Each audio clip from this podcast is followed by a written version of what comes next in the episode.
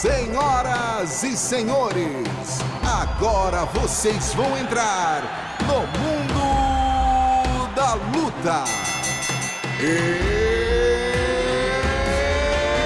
It's time! Salve, salve galera, sejam muito bem-vindos a mais uma edição do podcast Mundo da Luta, o seu podcast especializado em esportes de combate. Eu sou Marcelo Russo, editor do Combate.com, e essa semana eu vou conversar aqui Marquinhos vai me dar licença, vou, né, vamos fazer as reverências à lenda aqui. Mais uma vez, já virou, pô, cara tá, é da casa, já já está aqui, entra sem bater. Rodrigo Minotauro, tudo bem, irmão? Como é que você está? Tudo bem, Marquinhos, tudo bem, é, Marcelo. Eu, eu, eu, mais uma vez estou aqui no programa, é um prazer e, como eu falei, né, um programa com, com, com vários assuntos interessantes da semana, né, assuntos assim super frescos, né, e que a gente pode estar fazendo parte. Né?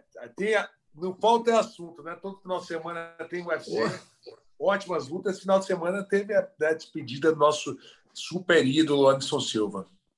Exatamente, vamos falar um pouquinho sobre isso também. E vamos falar de vários outros assuntos aqui. Só lembrando, bom, primeiro vou apresentar aqui meu outro camarada que está aqui eh, tocando a ideia com a gente, Marcos Luca Valentim, produtor e, e repórter do, do, dos canais Globo e um dos titulares do podcast Ubuntu FC, é Ubuntu FC, não sei se eu falei certo, né? Ubuntu FC, quase, que é quase, é Ubuntu, só Ubuntu. É... Esporte Clube. E EC, Ubuntu EC, isso aí, Ubuntu Esporte Clube, um podcast muito interessante, vale a pena todo mundo entrar, pode entrar lá, não vai se arrepender, discussões interessantíssimas, tudo relacionado ao esporte, à comunidade dele. Estou errado, Marquinhos? Tá Apresenta correto. aí. Tá correto. Prazer estar aqui grande Minotauro, grande Marcelo Russi. Olha, é porque vocês não sabem como é que funciona o programa, tem um roteiro. Então, se passasse para ver o roteiro do programa, vocês vão ver que tem muita coisa interessante para a gente falar, além do Anderson, os UFCs, coisas que vão acontecer mais para frente aí. Enfim, um prazer estar aqui com vocês de novo. Vamos nessa. Vamos nessa. Roteiro produzido aqui brilhantemente pelo nosso Adriano Albuquerque, produtor também aqui do podcast. Só lembrando, o Mundo da Luta está disponível no Spotify e nos principais agregadores de podcast do mundo. E uma notícia interessante, o Minotauro gosta dessa. No, no, na edição desse domingo agora, batemos o recorde geral, recorde de Aí, todo sim. o esporte. 110 mil downloads, mais de 110 mil downloads num dia só conseguimos aí passar ali no Photoshop o recorde que era do Flamengo, agora o Mundo da Luta. É o podcast Passamos, recordista. Se bater o Flamengo é porque a gente está bem, né? É gigante esse negócio, né? Para você ver, batemos o Flamengo. Então, tomamos do Flamengo recorde de downloads em um único dia de uma, de uma edição dos podcasts do Esporte da Globo. Então, estamos mais felizes ainda com isso, que gostamos e agradecemos muito a participação de todo mundo aqui. Só lembrando, o esquema do podcast são do mundo da luta são três assuntos principais. Depois a gente faz a eleição do nocaute, da finalização e da vergonha da semana. E o primeiro assunto não podia ser outro. Na aposentadoria do Anderson Silva, a gente já falou bastante no, na edição passada. Você pode entrar ali na lista de podcast e dar uma olhadinha, pode escutar. A Evelyn Rodrigues falou bastante, estava lá em Las Vegas acompanhando, contou bastante os bastidores. Mas a gente vai abordar um pouquinho também aqui, porque Minotauro, como todo mundo sabe, além de parceiro de treino de longa data do Anderson, amigo íntimo do, do Spider e vai contar para a gente um pouquinho como é que ficou a cabeça, Minotauro, na hora que acabou a luta, o que, que veio na tua cabeça, como é que foi essa aposentadoria do Anderson Silva? Então, né, a gente, a gente vê que, assim, não tirando hora alguma, né, dando algum demérito para o Anderson, mérito grande, é um cara de 45 anos de idade, pegou um cara que está mais no ritmo do, que ele, né? Lutou mais, mais próximo que o Hall, mais jovem que o Anderson. Né? O Anderson estava lutando bem, estava bem na distância na luta, e, e, a gente pode perceber né, é, é, o Anderson, na hora que ele apertou o Uriah Hall, ele foi para cima, né, ele, ele, ele, ele, ele, de certa forma, né, ele foi para cima de. É, é, é para decidir a luta. Ele, ele, ele buscou, não foi por falta de combatividade. Né? Então, e foi o momento do contragolpe do Arahal. Então, sem tirar o mérito do Anderson, mérito do Arahal de ter vencido a luta, mas é uma super carreira, né? porque a gente está falando aí, são mais de 20 anos. Né, de, de, de, de, de, carreira, é um cara que um dos maiores, uma das maiores carreiras da história é o Mike Tyson da luta. Para mim, eu, eu posso, e aí eu posso falar, né? Eu vi o, o, o, Michael Jordan jogando, né, a gente né, viu o Senna correndo e a gente viu o Anderson Silva no MMA, né, o Guga na, na quadra de tênis. Eu posso comparar o Anderson a todas as pessoas, né, e também o Ronaldinho, dizer. Né, então, são pessoas que fizeram muito pelo esporte. Né, e o Anderson teve, teve participação dele no UFC, e eu posso considerar o UFC até a fase Anderson Silva e o UFC depois o Anderson Silva brilhou tanto no Brasil quanto no mundo. É, é, é para todo mundo estar tá escutando a gente, Marquinhos, Marcelo, é, é, o, o, o, UFC realmente mudou com o Anderson Silva, é o, é o, Mike Tyson do boxe. E perguntar para o Marquinho também o que, que achou dessa luta, e principalmente depois vou falar contigo sobre o aspecto é, humano do Anderson Silva. Né? Tem o aspecto atleta e o aspecto humano. Primeiro, o que, que você achou da luta? O que, que você achou da, da, da aposentadoria do Anderson Silva foi é, tardia, foi na hora certa? E como é que você analisou essa luta toda? Olha, se algum dia eu discordar de luta quando o Minotauro falasse, pode me internar, que algo de errado na minha cabeça está acontecendo. Eu concordo com tudo que ele falou, é, sem tirar nem pôr.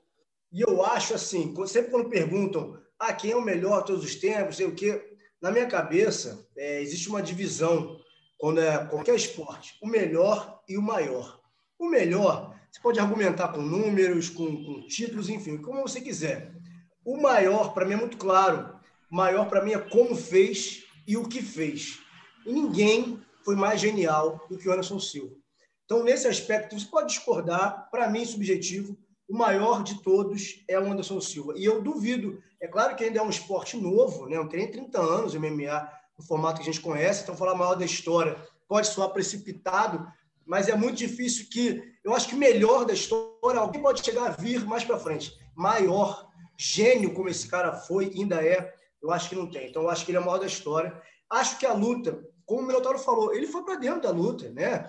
Ele, ele buscou a luta, e acho que até ali o segundo, o terceiro round, antes do knockdown ali, tava uma coisa equilibrada. Você podia dar 2 a 0 para um ou para outro, mas para mim estava um a um, estava uma, uma, luta equilibrada.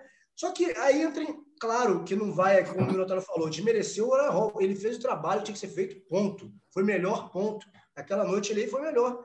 O Anderson, ele, ele quando ele foi nocauteado, é, quando ele caiu no, no, na última vez que ele cai, ele fez uma, ele, ele caiu com coisas que estava acostumado a fazer. Ele ia naquela loucura, naquele, naquela blitz ali, só que ele se, se conseguia esquivar e conectar os golpes dele deixar o cara se perder. Só que aí entra, entra a idade, enfim, entra um monte de coisa em aspecto ali, reflexo, que apesar dele ser muito apurado, tem algum cara que tá tinindo ainda, né? Então eu acho, eu fico feliz de poder ter acompanhado a carreira do Anderson, de poder ter, é, ele, ele me fez assistir. É, muita gente fala que foi o Royce, eu vi o Royce lutar com o Fito e tudo mais, mas que me fez ter gosto de assistir é esse cara que está aqui, Minotauro, que é clichê falar da luta do Bob Sapp, mas até antes eu já gostava é, pelo Robocop baiano, da Tatame que saiu, e é. pela genialidade dele. Então, não tem como falar que eu estou feliz, feliz de ver esse cara se aposentar com saúde, que é muito importante, né? É verdade. Aposentado do UFC.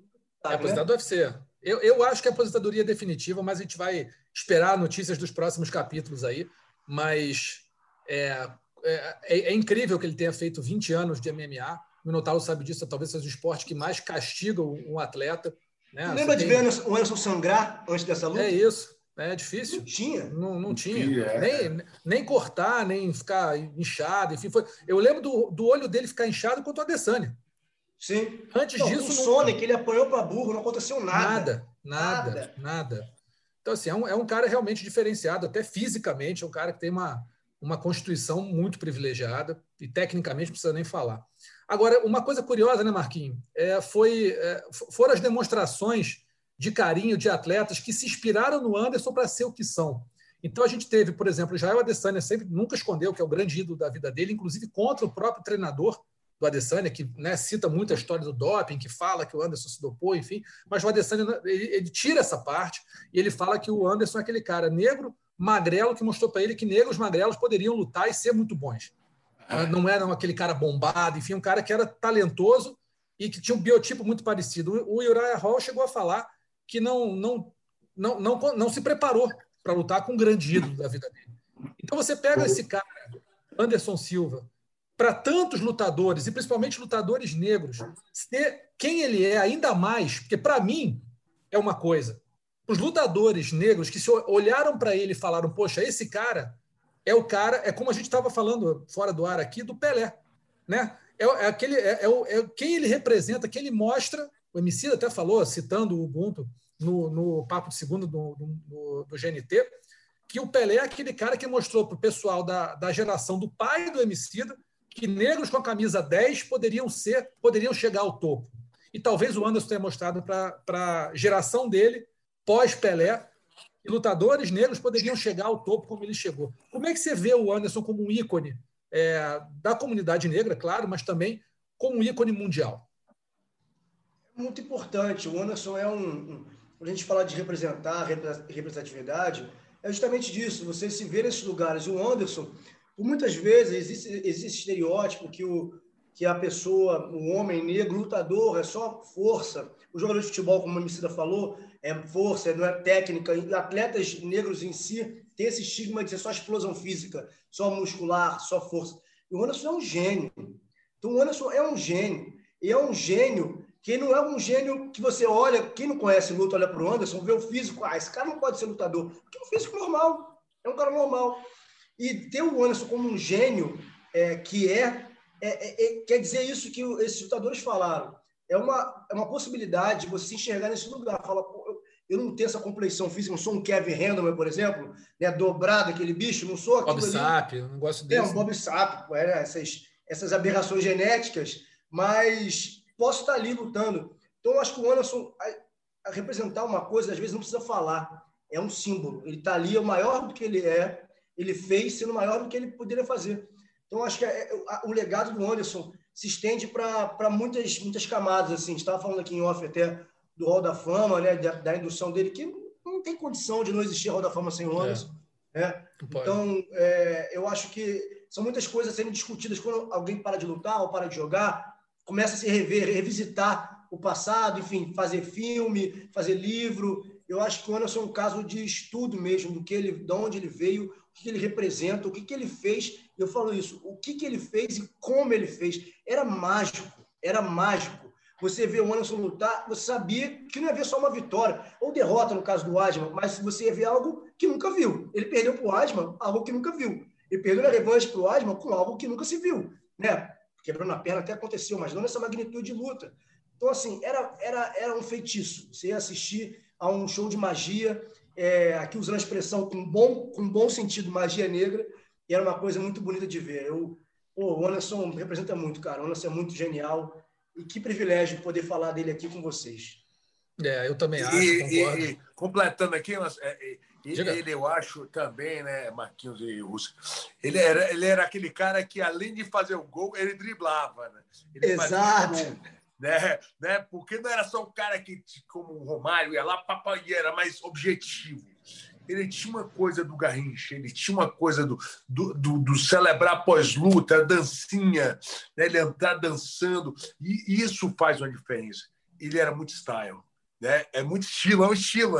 Ele lançou Estilão. um estilo.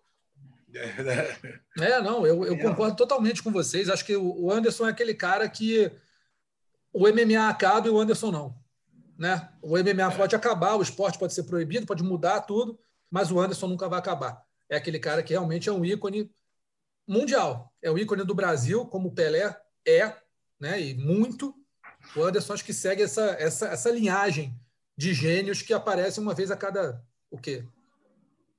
Era. Né? Eu acho Não vou falar 100 anos. Muito, meu estava muito feliz quando ele falou isso, né? De Existe a era pré-Anderson e a era pós-Anderson. É, é, um divisor de águas. E falou, ah, não, ele mudou a visão do MMA no Brasil. No mundo. A luta do dele mundo, mundo. não foi no Brasil, só foi no mundo. O que aquilo ali quis dizer. Né? É, é, eu lembro perfeitamente que havia discussão. A Anderson e o Saint-Pierre, tem que lutar os dois e tal. E aí, quando o Anderson nocauteia o Belfort, o Joe Rogan, né, que estava comentando a luta, fala no final: esse é o maior de todos, não há mais dúvidas. Esse é o maior de todos. Então, assim, ele rompe, porque é isso que o Minotauro falou, ele não ia para ganhar só, ele ia ganhar provando que, assim, eu sou muito melhor que você. Eu sou um gênio, você não é. Você pode ser muito bom, mas eu sou um gênio. Eu sou um gênio, então você não vai conseguir fazer nada comigo. E, e Marquinhos, eu, comentei, eu comentei isso várias vezes, Marquinhos. Antes, quando eu fui pegar ele no shopping naquele dia da luta, eu tava comentando algumas vezes. E ele me falou ah. como ele ia ganhar a luta. Eu falei, eu tava tenso. Falei, pô, antes, meu irmão, como é que vai ser essa luta? Ele falou, tá na minha cabeça, mestre. Eu vou rodar para um lado, vou rodar, vou rodar, rodar. Cara, eu tava assistindo a luta, assisti várias vezes, eu não canso de falar isso. Ele rodou, rodou. Ele deu algumas voltas no Vitor. Ele acho que rodou cinco, seis vezes, ficava até enjoado. O, o Vitor no meio. Saindo a baia. Ele falou, ele vai abrir a frente, eu vou dar um pé, vou subir com o pé dele. E eu nocauteei essa luta no primeiro round. E ele, ele sério, essa ele, ele falou como ele é, é nocautear a luta. E, e, graças a Deus a gente, eu pude pô, tá vivo para escutar isso. Um cara, é o Pelé narrar o gol dele, fala, pô, vou fazer um gol aos 35 minutos numa final da Copa do Mundo, que ali era uma final de Copa do Mundo para ele, né? Uma luta de título, uma luta importante. Né? E a gente nunca pode falar, né? Falar dar o demérito do outro cara. O Vitor Belfort sempre um cara super competitivo, né? É. Na época, então, sempre foi um cara, uma máquina, né? Pô, já teve nocaute brilhantes aí. Né? Um cara que, nocaute. Super atleta, então era competitivo para todo mundo. Tanto que até hoje é um dos recordistas de nocaute do UFC, tendo parado, já, parado não, mas tendo saído do UFC há tanto tempo, tendo ficado tanto tempo sem lutar. Agora, é engraçado, você estava falando essa, essa parte do, do, dele ser um ícone mundial, é mesmo. Assim, eu, eu tive a oportunidade de, cobrir duas lutas do Anderson fora dos Estados Unidos e fora do Brasil. Uma foi em Londres, outra foi em Melbourne. Londres ele já tinha lutado no Cage Rage, então as pessoas meio que sabiam, né? O que era o Anderson, o, que, o que envolvia uma luta do Anderson, e ele foi lá lutar com Michael Bisping. E eu acho muito legal pegar o termômetro do, do, dos fãs, porque a imprensa, às vezes, o, um repórter é mais blazer, o outro é, é, menos, é menos especializado, enfim. Mas o fã é o fã. O fã é fã em qualquer lugar do mundo. O fã ele quer ver aquele cara, ele quer ver o ídolo. E a reação dos fãs, tanto na Inglaterra, que já conhecia, né, os fãs de MMA tinham uma noção, já, alguns já tinham visto o Anderson lutar lá um tempo atrás, mas principalmente na Austrália, o Anderson andava, nos, no, no, ele chegava aos eventos, todos os eventos. Você tinha o treino aberto, você, o treino aberto foi numa praça em Melbourne, a praça estava apinhada de gente, mas apinhada num nível assim, parecia. Marquinhos deve ter ido no, no, naquele, naquele treino aberto do Arco dos Arcos da Lapa. Minotauro uhum. até estava também. Tava, foi Era aquilo. Era aquilo. Era lotado de gente para tudo que é canto. Aí ia na, na, coletiva. Qualquer coisa que ele falasse era aplauso. Qualquer coisa. Ele falar boa noite. Festa. Então era um negócio que você via o tamanho do cara na Oceania. Ele nunca tinha lutado lá. Na Oceania sabe? Que é, é, um país que gosta do MMA e tudo, mas não teve campeões. Agora foi ter o Whittaker, mas não tinha aquela tradição de MMA. E você via os caras babando, literalmente babando. Então, assim, foi Europa, foi Oceania, Estados Unidos, Brasil, Japão nem se fala. É um cara que transcendeu, né? É um cara que transcendeu. E faz e fez, os, fez história, né, né? Criavam. Fez história porque ele ganhou o, o, ele ganhou o cinturão de Chotô, né? Ele uhum. tem uma história, tem uma, uma história do Pride. A gente, ele foi para o Gladiator na Coreia do Sul. Ele fez duas lutas lá, então ele fez uma história, né? Fez uma história na, na, na Coreia do Sul, lutou no Hawaii, foi para a Inglaterra e foi para o UFC. Então ele chegou no UFC e chegou um atleta mundial. Né? Então, pô, o UFC deu um boom nele, mas ele é um atleta rodado antes de chegar no UFC. Então, é, cara, né, a gente bota 20 anos de carreira. Isso é 20 anos de carreira. 20 anos de carreira em altíssimo nível. Então, mais uma vez aqui, parabéns ao Anderson Silva pela, pela carreira dele. Bom ouvir vocês falando um pouquinho mais sobre essa, alguns outros aspectos que às vezes a gente, né, falando muito de luta, acaba deixando passar mas foi realmente uma carreira gloriosa. O Pelé do MMA, acho que não tem dúvida disso. Você pode dizer que o John Jones é melhor pelos números, ou fulano de tal, o Beltrano, mas o que o Marquinhos falou muito certo. A genialidade, o, o imprevisível, sabe? Aquilo, é aquilo de você ver um show do Cirque du Soleil, você não sabe o que vai acontecer, mas você sabe que vai dar certo. É mais ou menos o que o Anderson Silva sempre fez é, no, durante todos os, todas as lutas dele, ou pelo menos grande parte das lutas dele né, no UFC e pelos cages aí do mundo. Além o, do Anderson, gente... só completar, assim, o Jornal Nacional deu uma matéria daquela matéria, né? Oi. Falando do, do Pelé. Do... Que matéria bonita, assim, foram muito felizes. Né? Foi antes da luta, mais desejando né, uma boa sorte para ele, mas uma matéria muito legal, comparando ao futebol, porque é o esporte que mais, né, os atletas brasileiros mais se identificam. Né? O brasileiro mesmo, que no atleta é. se identifica, né? O, o, popular. E ele realmente é uma matéria muito bonita, né? Comparou ele ao futebol, ao Pelé, a outros atletas. Eu gostei muito da matéria, foi top. Foi muito boa. Só dando crédito aqui, produção da Evelyn Rodrigues, Marcelo Baroni e Rafael Marinho. Fizeram essa Baroni, produção. Baroni, essa, essa equipe é fraca, equipe, né? né? essa equipe, não, equipe fraca. É isso. É isso. Da feliz, felicidade de quem tem esses caras na equipe. Sou é. privilegiado de ter isso aí. Além do Anderson Silva, teve outro brasileiro lutando no último sábado. O Thiago Moisés conseguiu uma vitória importante sobre o Bob Green, né, por decisão unânime dos juízes. E uma coisa que ficou interessante é que a imprensa internacional, né, a mídia internacional, quase 74% deram vitória para o Bob Green. Quero saber de vocês, Minota, você concorda com a imprensa internacional ou você acha que os juízes acertaram nessa, nessa nesse Não, julgamento? Os juízes acertaram. Eu, eu acho que também tem a, a questão da contundência né, do, do Thiago Moisés. Ele, ele é, é, é difícil você, e também você está ali levado, né? jogando a casa do adversário e tudo. Mas o Thiago Moisés foi mais contundente na luta. Eu, acredito que o Bob Luiz pode até ter tocado mais, né, ter mais os golpes mais contundentes e mal potência, foi o Thiago Moisés. Concordo que é, é, difícil você ver uma vitória de um atleta que não é da casa ganhar é. né, convencer assim. Né, se viesse no Brasil, dificilmente um atleta, vamos falar, um atleta né, gringo vai ganhar se realmente ele não ganhar. Né? É. Então, o, o, juiz vai estar na emoção do lugar, isso faz diferença. E eu concordo na vitória do Thiago Moisés. O que, que você achou, Marquinhos? É, eu concordo também. Eu acho que isso que o Milton falou muito importante dessa leitura de ah, mas ele foi, o Bob Green andou para frente mais, realmente andou mais para frente. Ah, ficou baixando a guarda, vinha dar mais golpe. Mas se você parar e perceber, o critério é contundência. Quais foram os golpes do Thiago Moisés que entraram? Tem vezes que o Bob Green vem com tudo para dentro, andando para frente, e dá aquela barreira de golpe, aquela blitz, o, o Thiago Moisés deixou uma mão que balança o pescoço. Não, é? não chega a ser um knockdown, nada, mas é a contundência. Então, essa análise, as pessoas têm essa, essa visão um pouco tacanha de ah, controlou o centro do octógono, ou deu 500 golpes. Quantos ficaram na guarda? Quantos foram no vazio? É, exatamente. O Thiago Moisés deu um que valeu a pena por todos, pegou, pegou as costas, deu uma queda Queda também, é, é, uma análise nova, como se fosse um jab, dependendo da queda, é um, um direto. Deu um quedão no meio do octógono. Então, assim, é, é pegar os critérios para avaliar. Você pode, o principal, pode falar que o Bob Green controlou o centro da, do octógono, que ele deu mais golpe, mas não é o primeiro critério. Contundência. Thiago Moisés teve mais contundência. Então, para mim, a vitória foi justa. E, e Marquinhos, é, Marquinhos Russo, e, e, nos critérios de juízes de boxe, né? É, é, é, né, e a gente falar aqui, é quando, é quando um golpe encaixa, tem três juízes de mesa, um golpe encaixa e todo mundo aperta o botão ao mesmo tempo. E, geralmente esse golpe, né, de boxe amador principalmente, boxe amador, exatamente. acontece sim. quando a cabeça vai para trás. Então, Exato. É o que todo mundo viu, entendeu? Então o cara que vai ter em casa vai ver o jab que a cabeça vai para trás, entendeu? Não é só marcar alguns golpes, e sim aqueles golpes mais fortes. E com certeza o, o Thiago foi mais contundente. Concordo totalmente com vocês. Agora, esse evento teve vários destaques, né? Seis nocautes, uma finalização, uma desistência verbal, que é um negócio raro de acontecer. Quero saber de vocês, primeiro começar com o, o Marquinho. É, o maior destaque desse evento para você, excetuando Anderson Silva, mas todo o resto. Ah, mas aí você me quebrou. Me quebrei. Tem que ser o Anderson. Ah, eu acho que o maior destaque, eu gostei da, eu gostei da vitória do Thiago Moisés, uma vitória importante. Uhum. Né? Um cara, eu gosto muito dele, de luta, do estilo de luta dele, eu acho ele bem completo.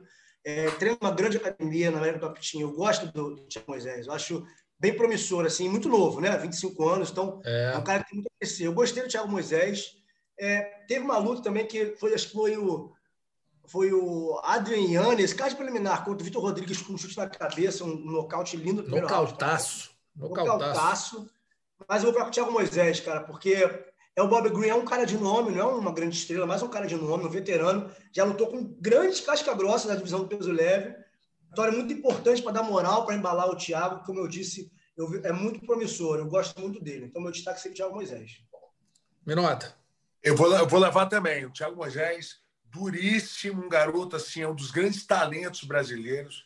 eu assim sou seguidor, admirador desse menino, assim, um trabalhador, casca grossíssima, e é um negócio de família, né? Se, se você, é, quem não sabe a história do, do, do, menino, o pai dele é um, já é um professor de kickboxing, tem uma história no interior de São Paulo, né? ele tem uma história de família, né? Como é como o pai do Lioto, assim, né?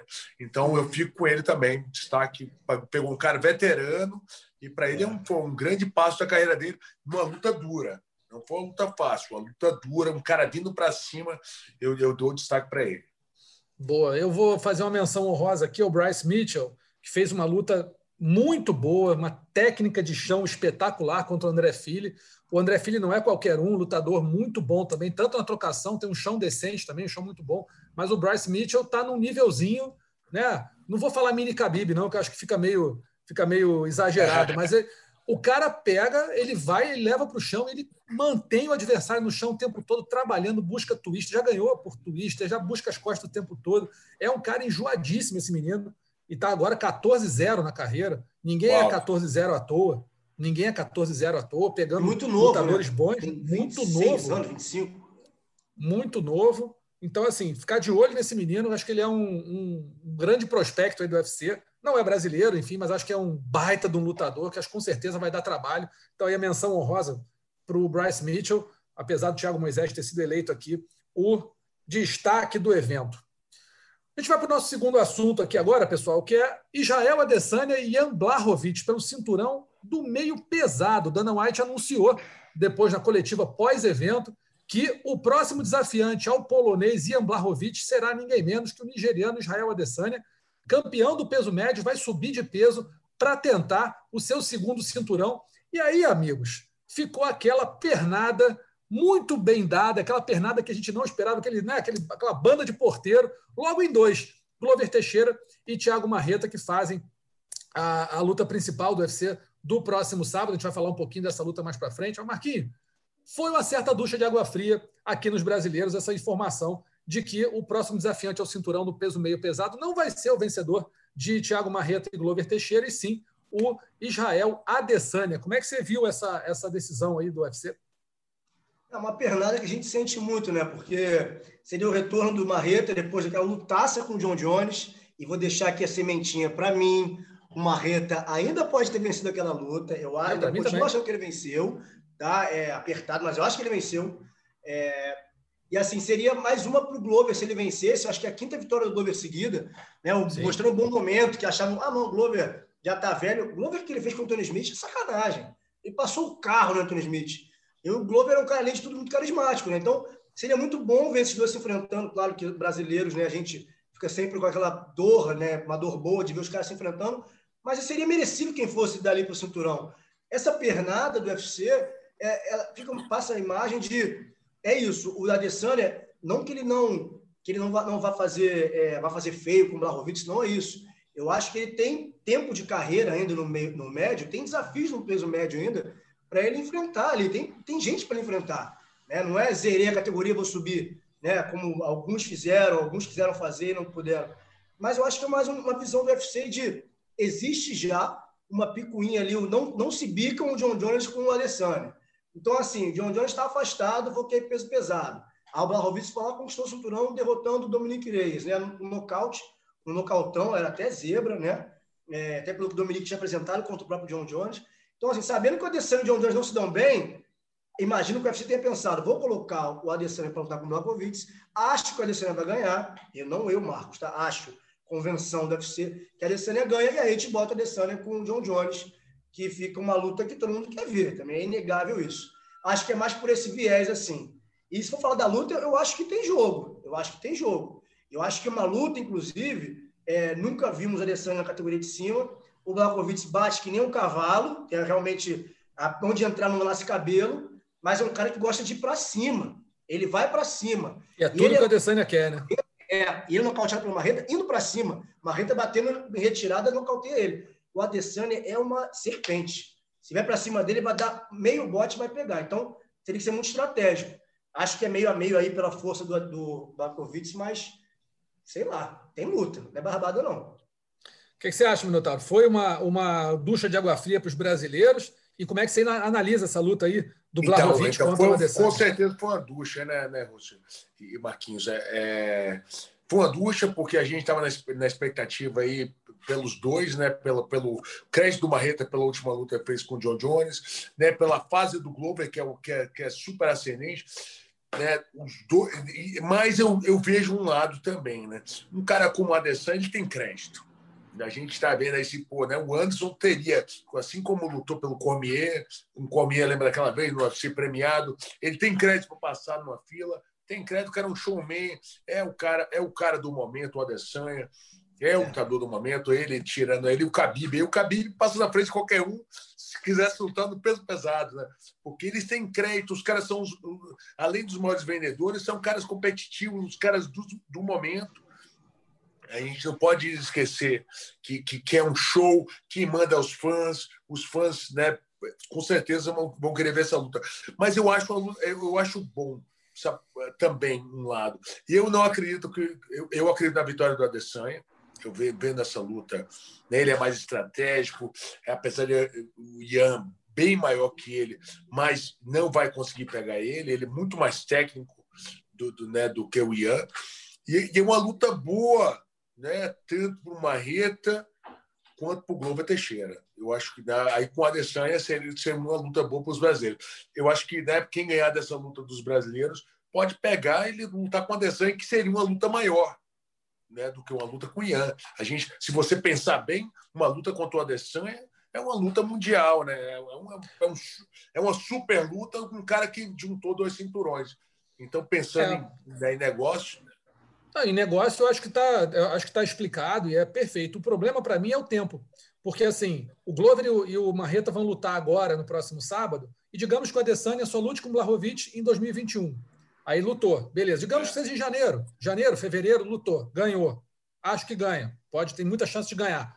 Aí vai lutar com quem? Com, Glover, com o vencedor de Glover e Marreta ou com John Jones? O que, que é maior? John Jones. Então vai lutar é. com John Jones. Digamos que ele ganhe o Marreta e o Glover ou vão ter que fazer mais uma luta, quem ganhar vai ter que fazer mais uma luta, ou então é esperar um ano para lutar.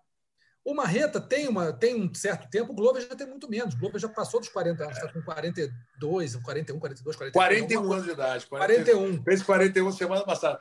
Isso, 41. Então, assim, vai ter que esperar mais um ano, que nessa é. idade é um prejuízo é, muito grande. É um prejuízo, é um prejuízo. Né? Então, assim, do ponto de vista da competição na categoria, eu acho que, o, que foi ruim é, do ponto de vista do negócio, não tem nem o que falar. Você tem o, o Adesanya novo, invicto, super estrela do voando. UFC, voando para buscar o seu segundo cinturão, vai ser champ champ. Eu acho que tem muita chance de ser, a não ser que entre uma mão daquelas que o Blahovic pode encaixar, realmente pode, mas o Adesanya está mais que acostumado com trocador. Ele talvez não esteja acostumado com lutador de chão, mas com trocador já pegou diversos até melhores que o Blahovic.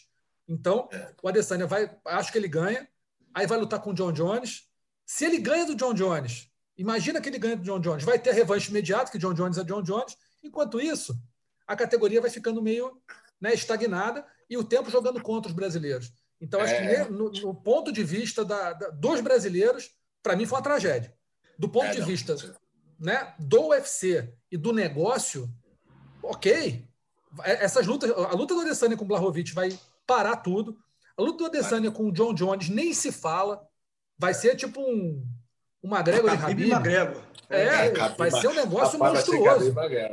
Vai, parar eu, tudo. Mas eu acho assim, eu concordo com o Russo falou, uma tragédia mesmo brasileiro, mas eu acho que o UFC, de uns tempos para cá, tem sido menos, menos comedido em dar cinturão interino ou fazer com que abandone o, o cinturão. Então, talvez, é, é. com essa saída, por exemplo, o John Jones abriu mão, o cinturão já ficou vago, não tem essa interino. Quem ganhar, ganhou o cinturão linear. O Blahovic é campeão linear. Então, acho que talvez, se houvesse cenário e essa demora toda, coloquem para jogo o cinturão, até para não travar a categoria, porque os dois vão merecer. Quem é, quem é que vem a ganhar daí, né? Então, eu, eu acho que é uma, uma tragédia mesmo, mas talvez por essa nova política do UFC estar tá sendo menos, menos comedido em conceder cinturão linear, talvez não seja tão ruim assim. Só não enfrentaria o cara, né? não seria o Adesanya, nem o John Jones, mas seria campeão. Pois é, de repente, de repente o vencedor do, do Marreta e Glover pegar o vencedor do Dominic Reis contra aquele da República Tcheca. Rakit?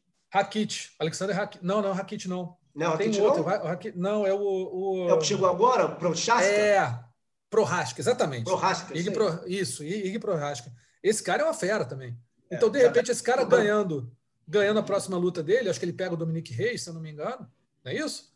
Então, se ele ganhando do Reis, ele pode fazer uma disputa de cinturão interino, de repente, com o vencedor de Glover e Marreta, para pelo menos a categoria dar uma andada e ver quem é que vai desafiar o campeão, sabe-se lá quando. Pode ser, Sim. pode ser uma. Mas me doeu um pouquinho ver o, o, é. a, o vencedor do Glover e Marreta. Ele nocauteou o Zemir. O Zemir. Nocauteou o Zemir, exatamente. Ah, é. Não é pouca coisa.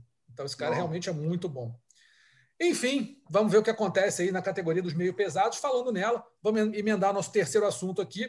UFC Marreta versus Teixeira, no próximo sábado, dia 7. O horário um pouquinho mais tarde do que o do último do Anderson. Começa às nove da noite o card preliminar, card principal à meia-noite. Você acompanha no combate a, o evento inteiro na íntegra, com exclusividade. O Sport TV 2 e o Combate.com transmitem as duas primeiras lutas do card preliminar e o site acompanha o evento inteiro em tempo real. Quero saber de vocês, amigos. Não pode ter muro.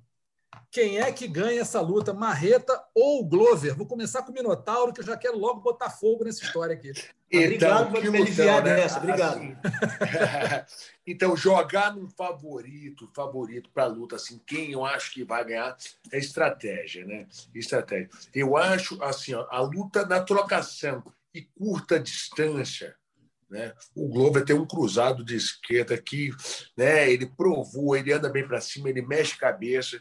A luta mais na longa distância, chute nas costelas, né, jab direto, uns uppers que o, que o Marreta dá muito bem, esse up é meio longo. Né? É uma luta que né, do, do Marreta na luta. Uma luta agarrada no wrestling, a gente vai jogar, né, se a luta for grudada de grade, a gente sabe que o Glover tem um wrestler melhor, né, numa luta de chão. Então, assim, eu não posso dar percentual para a luta. Se o Marreta manter a distância e souber usar essa distância, é a luta do Marreta. É a luta onde ele sai. Para mim, ele é favorito nessa luta. É uma luta de meia para curta para o grappling, luta do Glover. Então, essa é. Deus fala, quem vai dar, a gente não sabe. Vai dar quem, quem levar a melhor estratégia. Chão o, Glo o, o Glober mostrou por números de finalizações, chão no ground and pound, caindo por cima, pode dar uma reta também. Entendeu? Então a gente fica, vai ficar na dúvida dependendo quem conseguir imprimir o seu ritmo nessa luta. Uma luta, para mim, assim, ó, quase igual, muito parelha pela pujança física do Marreta, né, pelos chutes, por tudo, pelo outro lado, pelos cruzados, a potência do Globo, pelo chão do Globo. Então a luta para mim está bem igual, tá é uma luta muito igual assim de dizer um favorito. Quem conseguir levar a estratégia ganha a luta. Viu? Marquinhos, não sei se você viu, enquanto o Minotauro estava falando, eu estava vendo um pedreiro ali botando, passando aquele cimento, só fazendo muro. Muro, né? fazendo pedreiro construindo o muro, Minota só subindo cada vez um pouquinho mais. Fazia uma, uma, uma camada e ó, subia em cima. Ficou naquele não, não. muro fortíssimo. Não, mas, mas olha, olha só, olha só. A gente fica muito difícil a gente quando. E realmente é, é uma luta, é uma luta, é, é, Russo e Marquinhos, é muito uma luta muito parelha, pelo que os caras construíram na história deles, né? O, o, o, o, você vê que o Marreta nas quatro últimas lutas, até essa derrota o John Jones, que foi a vitória, ele só vem vencendo. Né, que ali, uhum. para mim, foi uma vitória para ele, veio, mesmo operando o joelho, só vem vencendo. O que o Marreta fez nas últimas, o que, o que o Globo fez nas últimas lutas, Nelson, pô, ele vem detonando aí, batendo em todo mundo. Então, os caras eles estão muito bem posicionados. É uma luta de estilos, hein? É uma luta de estilos. Vai lá, Marquinhos, depois eu vou dar minha opinião aqui. Fala você. eu, eu, eu falei no início do programa, se eu discordar de aspecto técnico do Minotauro, manda me internar. Eu, eu não vou discordar, eu concordo com tudo isso. E eu, eu acho assim, potência dos dois é a mesma. Os dois têm pegado. Os dois têm pegado. Acho que em pé, além do que o Minotauro falou da curta favorecer mais o Glover, da curta para média, ali o infight, né? O dirty box, ele favorecer mais o Glover. É, eu acho que, ao mesmo tempo, o, o Marreta tem mais ferramentas em pé por conta do Muay Thai que ele usa mais. A Reta chuta muito. O Glover, pouquíssimas vezes o Glover chuta. O Glover é muito bom no boxe. Se for trocar mão, Glover e Marreta, o, o Glover tem a mão, mão melhor. O jogo de boxe eu acho melhor. mas em pé, o da longa ali para média, Barreta chuta muito, chuta muito e acho mais rápido, que o, mais ágil que o Glover. Esse é, chute... o, Barreta, o Barreta tem, tem esse fator velocidade mesmo. É, é do nada ele sai do ponto A para o ponto B, então assim, eu acho que isso pode prejudicar. Mas o, o Glover eu acho mais completo até, por, pelo chão, por poder mudar de nível a luta, e tem o poder de mudar a luta quando ele quer. De cair por baixo, finalizar de guilhotina para ele, não precisa cair por cima. O Glover finaliza por baixo, de lado, da diagonal. O Glover é muito bom de estrangulamento, principalmente. É, para não ficar em cima do muro que já está construído o Minotauro ocupa muito espaço em cima dele, não tem como eu ficar ali também, é, eu vou Pô, crente que eu ia gravar aqui, agora outra vez. Né? Eu vou... eu vou... A internet. Tu, tu, tu. Ué, a internet está ruim, não consigo falar mais. A internet vai cair aqui, vai cá. Não, não vai ter condição. Vou não, vai ter... não, tá bom. Eu, vou então de. Eu vou de. Ah, vou de. Glover. Não. Vai de Glover. Barreta. Não sei. Grava aí, pô. Deixa eu ir aqui, então. Eu, eu, eu vou, eu vou, eu vou. Porque eu, eu penso o seguinte: é, tudo que vocês falaram está absolutamente correto. O chão do Glover é superior, o Marreta na velocidade, na trocação, na longa distância, é, é superior. Na, na, no infight, na, no, no dirty box, enfim, o Glover é muito melhor. Agora, é, eu, vou, eu, eu, vou tentar ir um pouco para os adversários. Quando o, o Glover pegou um trocador não sei se no mesmo nível, acho até que não, está, hoje em dia está um pouco pior. Como o Gustafsson, por exemplo, a trocação do Gustafsson incomodou muito o Glover. E é como, como a gente viu, o Marreta é mais esguio, é mais longo, Gustafsson também incomodou muito o Glover Teixeira. É difícil de, também, o Gustafsson é mais difícil de botar para baixo. Talvez o Marreta seja um pouco mais fácil.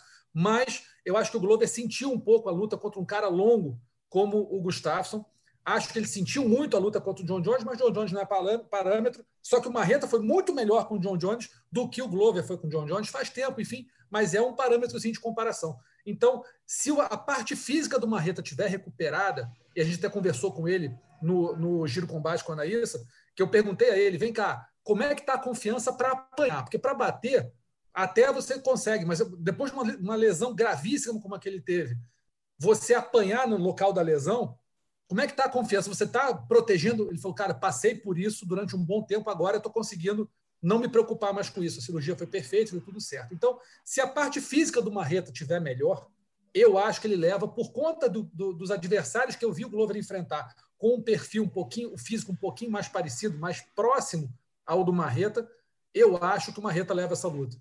Eu estou apostando que o Marreta vai ganhar. Agora, nunca vou, vou negar que se o Glover tiver uma estratégia certa, como o Minotauro falou, levar essa luta para. Né, fazer a luta agarrada, levar para grade, chão, wrestling, jiu-jitsu, essa luta é do Glover. Só que o Marreta está acostumado a que todo mundo leve ele para o chão. Lutadores que são bons de chão tentam levar o Marreta para o chão. Ele está aí com uma, uma sequência de nocaute virou né, um, um dos, um dos é, recordistas de nocaute do UFC. Então eu acho que o Marreta tem mais condições de vencer essa luta, mas eu acho que o Glover pode ter um pouquinho mais de armas. Só que eu estou vendo o Glover não indo tão bem quanto adversários que têm um perfil físico e também de luta parecido com o Marreta. Por isso, eu vou apostar no Marreta. Deixa eu fazer um cabe, não, eu não caibo nesse muro. Um para me ajudar aqui para o meu muro, porque essa sua análise, quando eu fui fazer o palpitão lá do combate, do Glover uhum. com o Anthony Smith, usei esse mesmo critério. Falei, bom, uma, um Glover com os trocadores mais altos não tem ido tão bem e tal, ganhou de alguns, mas mais longilíneos deu algum problema. E aí eu fui no Smith por esse critério. E então, tomou o famoso zero, né? Exatamente, me arrasei, né? Com felicidade que, pô, que bom que o uhum. ganhou. Se essa luta não tivesse existido, eu usaria o mesmo critério para falar o que você falou do Marreta. Mas essa luta me faz mudar porque ele tratorizou o Anthony Smith, que é um cara muito durável, um cara que em pé também é enjoado, que é longo, que bate lá na casa do caramba, o braço chega na tua cara, que chuta, que dá rodado, que é meio malucão, meio que não tem nada a perder quando vai lutar. Isso que é o perigo. Uhum. Ele vai com tudo. Então, eu acho que essa luta me fez mudar um pouco de cabeça em relação ao Glover, porque ele teve o gás para bater, os rounds, os rounds teve quatro rounds de porrada ali, e era um cara realmente que é muito longo, é um cara complicado. Então, por essa luta, eu acho que fica mais parelho. Eu acho que fica mais difícil de constatar o Marreta, mas só por isso, assim. Eu acho que é realmente difícil. É, é não, difícil, difícil, dificílimo, dificílimo. Se eu falar para você que eu, tô, que eu, tô, convicto que o Marreta vai ganhar, eu estou mentindo. É.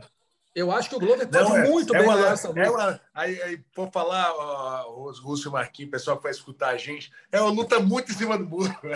É, não, é uma luta é imprevisível. É porque tenho uma luta, é uma luta muito imprevisível.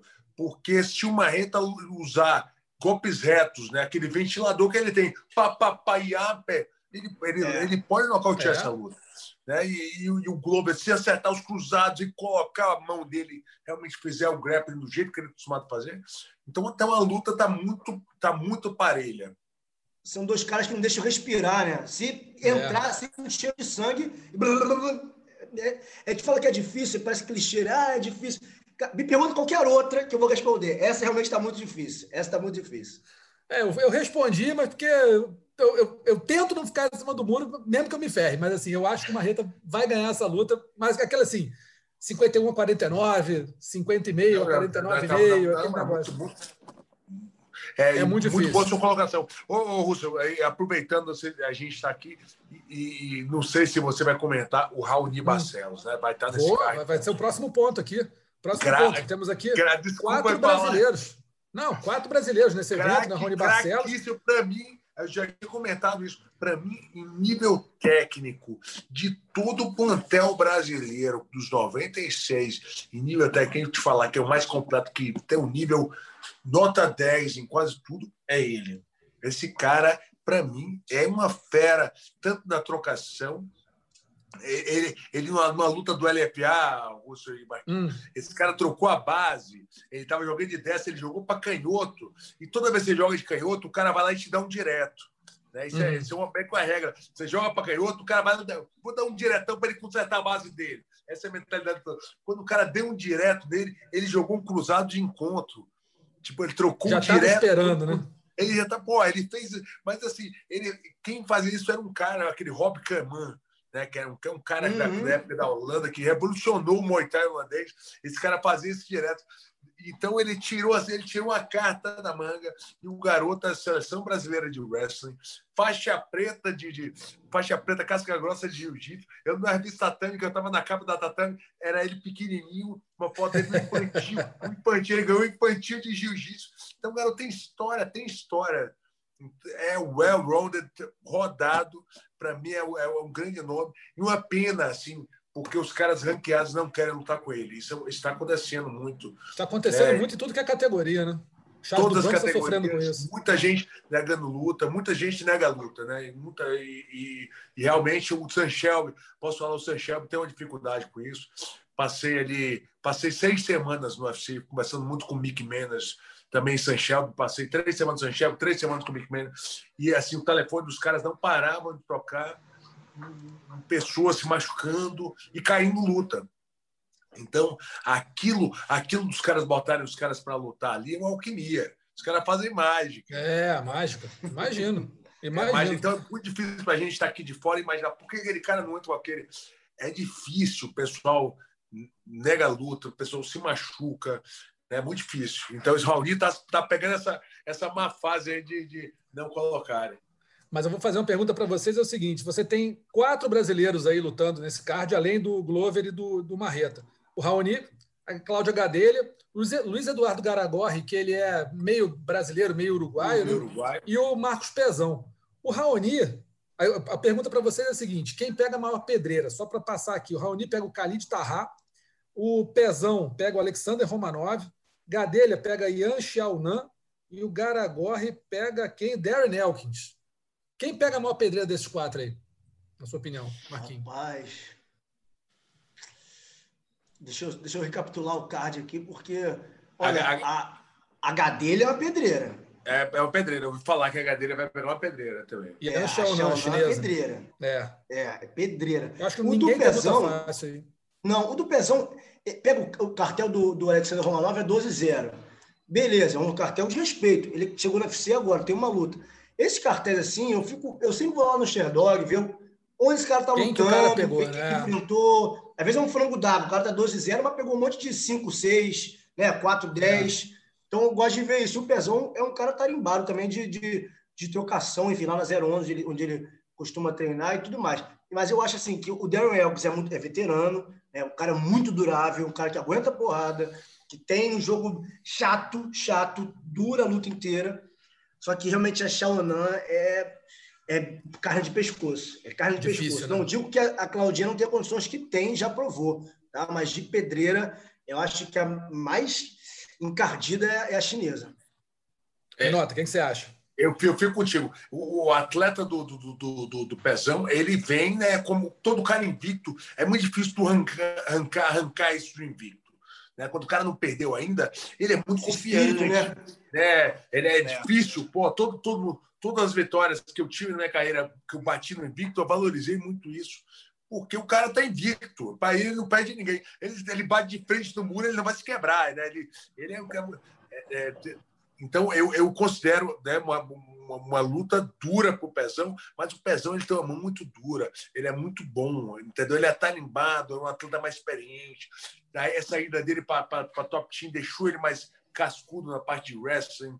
Né? um cara cascudo já. Mas a, a, a, em termos assim, de pedreira como, como né, adversária, a Shonan é, é realmente a mais dura. Mas, como você falou, a Claudinha pode também vencer, é experiente, mas a fase da, da, da adversária dela é uma, é uma fase muito boa, tem que respeitar. Eu também acho, eu acho que assim, é, eu acho que o Khalid Taha é um lutador duríssimo, acho que o Raoni vai ter dificuldade para essa luta, mas tem muita condição de ganhar. Gadê vai pegar Yan Xiaonan, chinesa também dura, pedreira, jogo encorpado, complicado para ela, muito forte fisicamente, mas acho que a Claudinha tem condição de ganhar. Eu vi a última luta do Romanov, eu lembro que ele entrou com 11-0 no UFC, fez uma luta que eu achei que no começo ele ia perder. Estava esquisito, não, não, sei se sentiu ou se estava se adaptando, mas depois acabou nocauteando, ou finalizando, não lembro, mas eu sei que ele finalizou a luta. Não lembro se nocaute ou finalização, mas ele finalizou a luta e ganhou, acho que foi nocaute. Acho que o Pezão tem condição nocaute, de ganhar. Nocaute. O meu nocaute, né? O meu problema aqui do Garagorre é que ele vai pegar um cara muito experiente e o Garagorre é muito pouco experiente ainda no UFC. Ele, tem, ele testado, é um lutador, né? sem dúvida, pouco testado. E o Elkins lutou contra literalmente todo mundo. Então, acho que, não vou dizer que é a maior pedreira, mas a vitória mais improvável para mim desses quatro que eu falei, acho que é o Garagorre, porque ele vai pegar um cara que não, sabe, fala um nome aí que ele já lutou no peso Só faltou o Aldo, eu acho. Só, Só faltou, o Aldo. Aldo Só faltou Só. o Aldo. Todo o resto. O cara lutou com todo mundo, fez guerras, fez verdadeiras batalhas, saiu todo ensanguentado, virou luta que ninguém esperava. O cara tem uma história, realmente. E o Garagorri está muito pouco experimentado ainda no UFC. Então, não vou dizer que é a maior pedreira. Acho que a pedreira, para mim, aqui está entre a Xiaonan e o Khalid Taha. Mas a dificuldade, a, a, a vitória mais difícil de acontecer para mim é do Garagorri. Vou ficar com essa com essa minha, minha análise aqui. Mas. Vocês viram, é, Marcelo, a última luta do, do Raoni com o Said. Said, Said no Magomedov. Said no Magomedov. O Said é bom. Aquilo é pedreira. É. aquele, aquele que quem conhece aquela luta, aquele cara é um monstro de giratórias, giratória, irmão. Para mim foi uma das lutas mais técnicas, é por isso que eu cuspo isso aí pro Raoni. Uma das lutas mais técnicas que eu já vi ali, que foi super nivelado, dois caras que eu vi, acompanhei dentro do UFC, que ninguém queria lutar. Ninguém queria lutar com o Raoni, ninguém queria lutar com o cara. Foi a saída, foi um lutar contra o outro. Né? Foi isso. E, parece que esse cara já saiu de uma luta do Raul, contra o Raoni também, né? Foi, foi. A luta não aconteceu, é, exatamente. A luta não aconteceu. Então, e é um lutador assim, duríssimo. E chega um cara com esse nome na tua frente, você não, não tem o que falar, né? Chega um cara, o que, que você vai lutar? Alguém no Magomedov. Preocupação. É isso. não tem jeito. Não tem o que fazer. Tá? O primeiro sentimento é esse. Minota, fiquei sabendo que você vai ter que dar um, dar um adeus para a gente prematuro aqui, né? Tem uma é, reunião é, aí. Vou, vou, ter que dar uma saída. É, é a reunião semanal do, do, do UFC da América Latina aqui.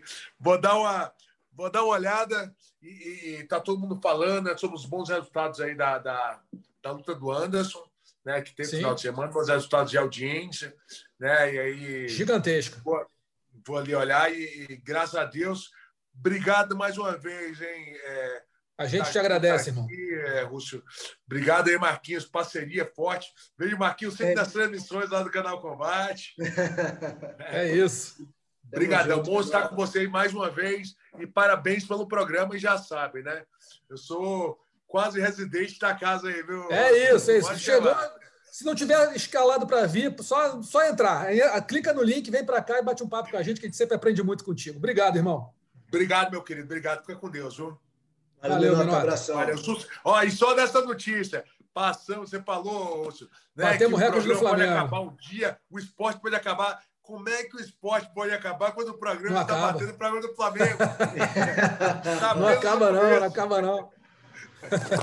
Obrigado, Aí, Minota. Sucesso. Um abraço para você. Parabéns. Beleza, Minotauro teve que dar uma saidinha aí, teve o, o a, a, reunião dele do UFC. Eu e Marquinhos, então vamos decidir aqui quem foram os donos do nocaute da semana, finalização e vergonha da semana. O nocaute da semana tem vários, Marquinhos. Adriano Hernandes, que você falou mais cedo aí contra o Victor Rodrigues, um chute alto na cabeça. Teve o Francisco Cleiton Monteiro, uma joelhada alta na cabeça pelo Mega Fight Champions 1. Tem o Dylan Mantello, um cruzado de direito no Jake Sweeney, pelo Taura número 11. E o Han Lainessi, uma joelhada voadora em 14 segundos contra o Lirim Rufati no CFFC 86. E o Paris Artes, um chute na cabeça do Ryan Risco no CFFC, só que 87. Diz aí, qual foi o melhor nocaute da semana para você? Olha, eu vou manter a minha do Adrian Yannis e vou explicar o critério. Não é só que foi uma, uma, paulada na cabeça, não. Não é só por isso, não. É porque até que teve a do Johan Lainesse lá, ajoelhado em 14 segundos, tudo mais voadora, enfim. É, é porque, imagina que você teve um nocautão, aplicou um nocautão no cara, no evento que marcou a aposentadoria do Anderson. Para mim, é o peso triplicado. É você pegar a casa ali, botar todas as fichas na casa e você ganhar a loteria. Então, eu fico com essa, não só pelo chute que foi lindo, mas por todo esse cenário que esse cara certamente vai imortalizar na memória dele, que ele aplicou esse nocaute num evento tão grandioso. Concordo contigo. Vou nessa tua mesma justificativa aí. Adriano Hernandes, para mim, Adriano Yannis, para mim, contra o Victor Rodrigues, chute alto. E, assim, fora tudo, fora o contexto todo, Pô, chute alto, devastador. Acertou, o cara caiu, né? implodiu o, o Vitor Rodrigues. Então, e Adriano, e Adriano Yannis, o nocaute da semana. Bom, e agora a gente vai aqui para a finalização da semana. Teve quatro candidatos aqui. Artem Semionov, o triângulo, o triângulo contra o até então invicto Firos Nazaraliev pelo MMA Series 19. O Alexander Mitkin, a chave de braço na montada contra o Konstantin Sherednichenko pelo MMA Series 19 também.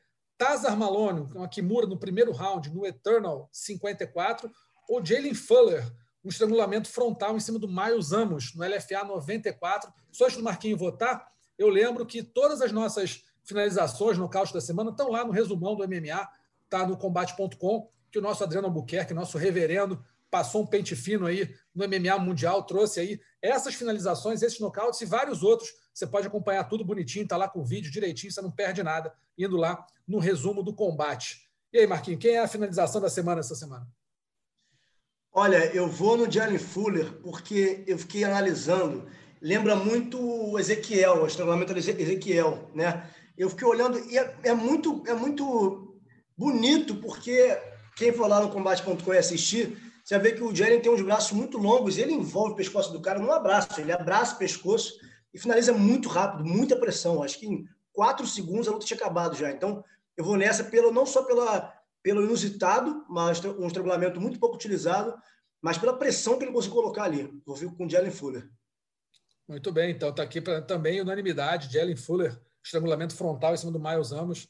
Baita estrangulamento, como ele falou, parecido um Ezequiel, só que com muita pressão excelente mesmo. Está aí o Jalen Fuller fazendo aí a finalização da semana.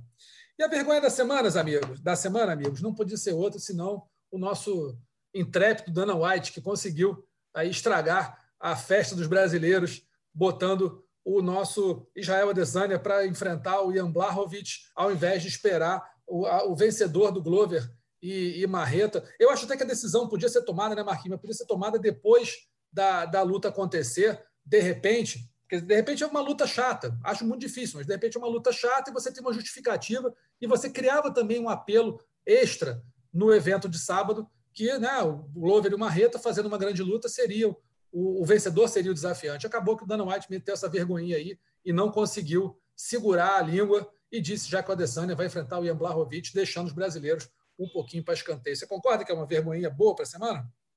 Concordo, mas vindo de quem vem, né, não chega a ser surpreendente, né? É, eu acho que tem esse lado de que eu poderia esperar, porque pode, vai que é uma luta chata, né? Enfim. Mas também, por outro lado, vai que é uma luta, não um lutão, mas alguém nocauteia ou finaliza, sabe, brutalmente, e o apelo fica muito forte para essa pessoa e pelo, claro. cinturão. Né? Então, assim, eu, O timing, é, do ponto de vista né, do que ele planeja para a organização, ok, porque a gente já falou sobre isso aqui, que é os planos do John Jones e tudo mais. Mas eu acho até que, obviamente, o, o Marreta e o Glover são caras né, muito experientes, sabem né, focar na luta, mas de alguma forma isso desmotiva um pouco, né? Porque seria mais uma chance dos dois terem a segunda chance pelo cinturão. Então, assim, não que eles vão entrar ali, ah, não vale nada. Claro que não, vão entrar ali ligadão 100%. Mas é um combustível a mais que seria, né? Se eu ganhar, eu vou para o cinturão e tudo mais. Então, eu acho que ainda peca por esse aspecto de pensar, de não ter tido cuidado, né? Esse falta de tato com os dois atletas brasileiros que são, não são quaisquer um, né? São, são dois grandes atletas dois grandes atletas. Concordo totalmente com você. Acho que o timing foi péssimo. Acho que o senso de oportunidade foi muito ruim. E para o Brasil, agora fica a expectativa de que, de repente, né, pode sobrar aí um cinturão interino, como a gente falou mais cedo, caso ah, para quem vencer essa luta, caso a Adesanya suba e vença o Blahovic, vai lutar com o John Jones. Se ganha o John Jones, tem é, revanche imediata, quer dizer, a categoria vai acabar ficando né, postergada aí. Ou não é comum, não é incomum a gente ver hum. grandes lutas cair, adiar. É.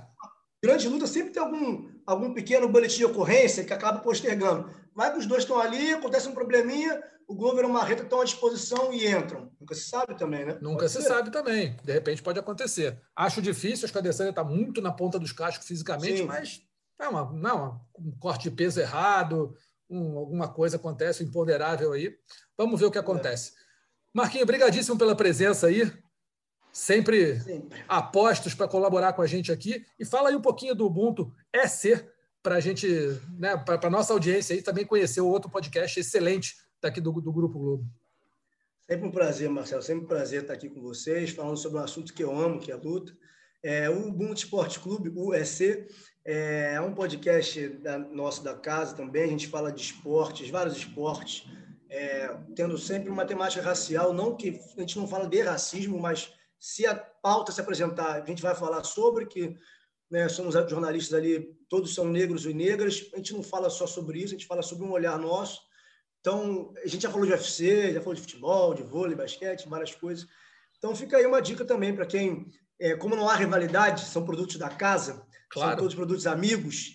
É, pode ouvir um na sequência do outro, e pode ir embora. Bota de novo, volta para o episódio 1, volta para o 14 e vamos de mãos dadas assim que é melhor e mais bonito.